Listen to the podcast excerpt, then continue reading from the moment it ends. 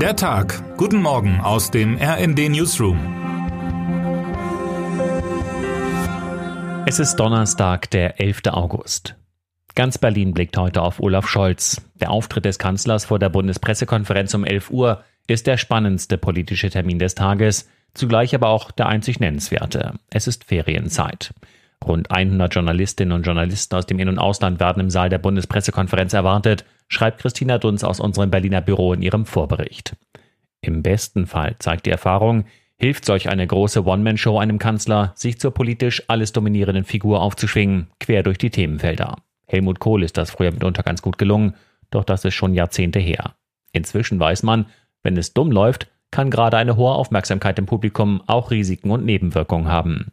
Viele gucken ganz genau hin und stoßen auf offene Fragen, die dann in den sozialen Netzwerken ungnädig seziert werden. Schlimm wird es, wenn die offenen Fragen dann auch noch vom Regierungschef zugekleistert werden sollen, durch allgemeine Formeln und eine Hinhaltetaktik. Genau diese Gefahr besteht heute bei Scholz bei einer langen Liste von Themen. Hier nur eine kleine Auswahl. Bleibt es bei der Abschaltung der letzten drei Atomkraftwerke? Ist die Schuldenbremse noch zu halten? wird es eine Steuersenkung geben, die, wie vom Finanzminister geplant, Beziehern der höchsten Einkommen auch die absolut höchsten Einsparungen verschafft? Und warum hakt es immer noch beim militärischen Ringtausch, der Panzerlieferungen in die Ukraine möglich machen sollte? Die Komplexität dieses Themas erläutert heute Markus Decker in einem großen Feature. In die Defensive wird Scholz auch geraten, wenn man ihn bittet, jüngste Umfragen zu kommentieren.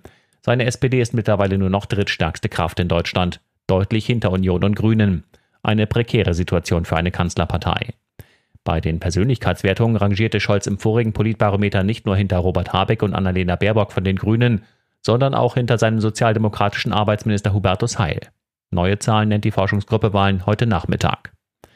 Das für Scholz heikelste Feld ist damit noch gar nicht berührt, die Cum-Ex-Affäre. Was sagt der Kanzler zu den 200.000 Euro im Schließfach seines Hamburger Parteifreunds Johannes Kahrs? Sieht das nicht doch sehr nach Schmiergeld aus, nach strafbarem Filz in der ach so vornehmen Hansestadt?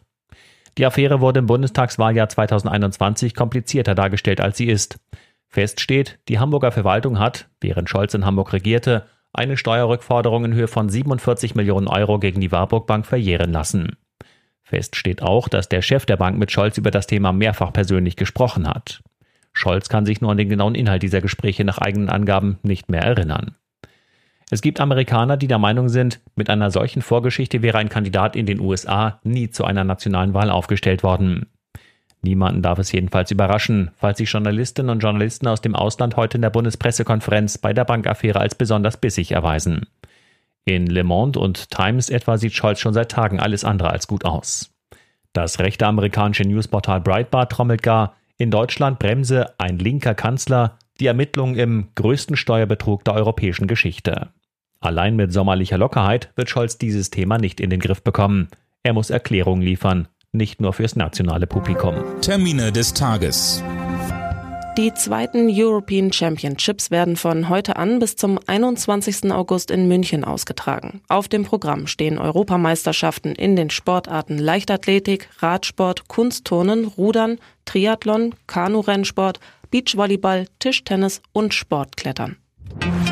Bundesverkehrsminister Volker Wissing besucht heute die Talbrücke Rahmede an der A45, deren Sperrung seit acht Monaten zur Überlastung von Ausweichstrecken und zu Unmut bei Anwohnern führt. Die A45 ist die wichtigste Verbindung zwischen dem Ruhrgebiet und Frankfurt am Main. US-Außenminister Anthony Blinken besucht heute Ruanda. Bei den Gesprächen geht es unter anderem um Spannungen mit dem benachbarten Ostkongo. Was heute wichtig wird.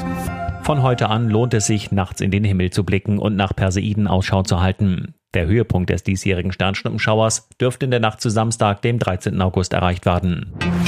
Und damit wünschen wir Ihnen einen guten Start in den Tag. Text Matthias Koch, am Mikrofon Anna Löwer und Sönke Röhling. Mit rnd.de, der Webseite des Redaktionsnetzwerks Deutschland, halten wir Sie durchgehend auf dem neuesten Stand. Alle Artikel aus diesem Newsletter finden Sie immer auf rnd.de slash der Tag.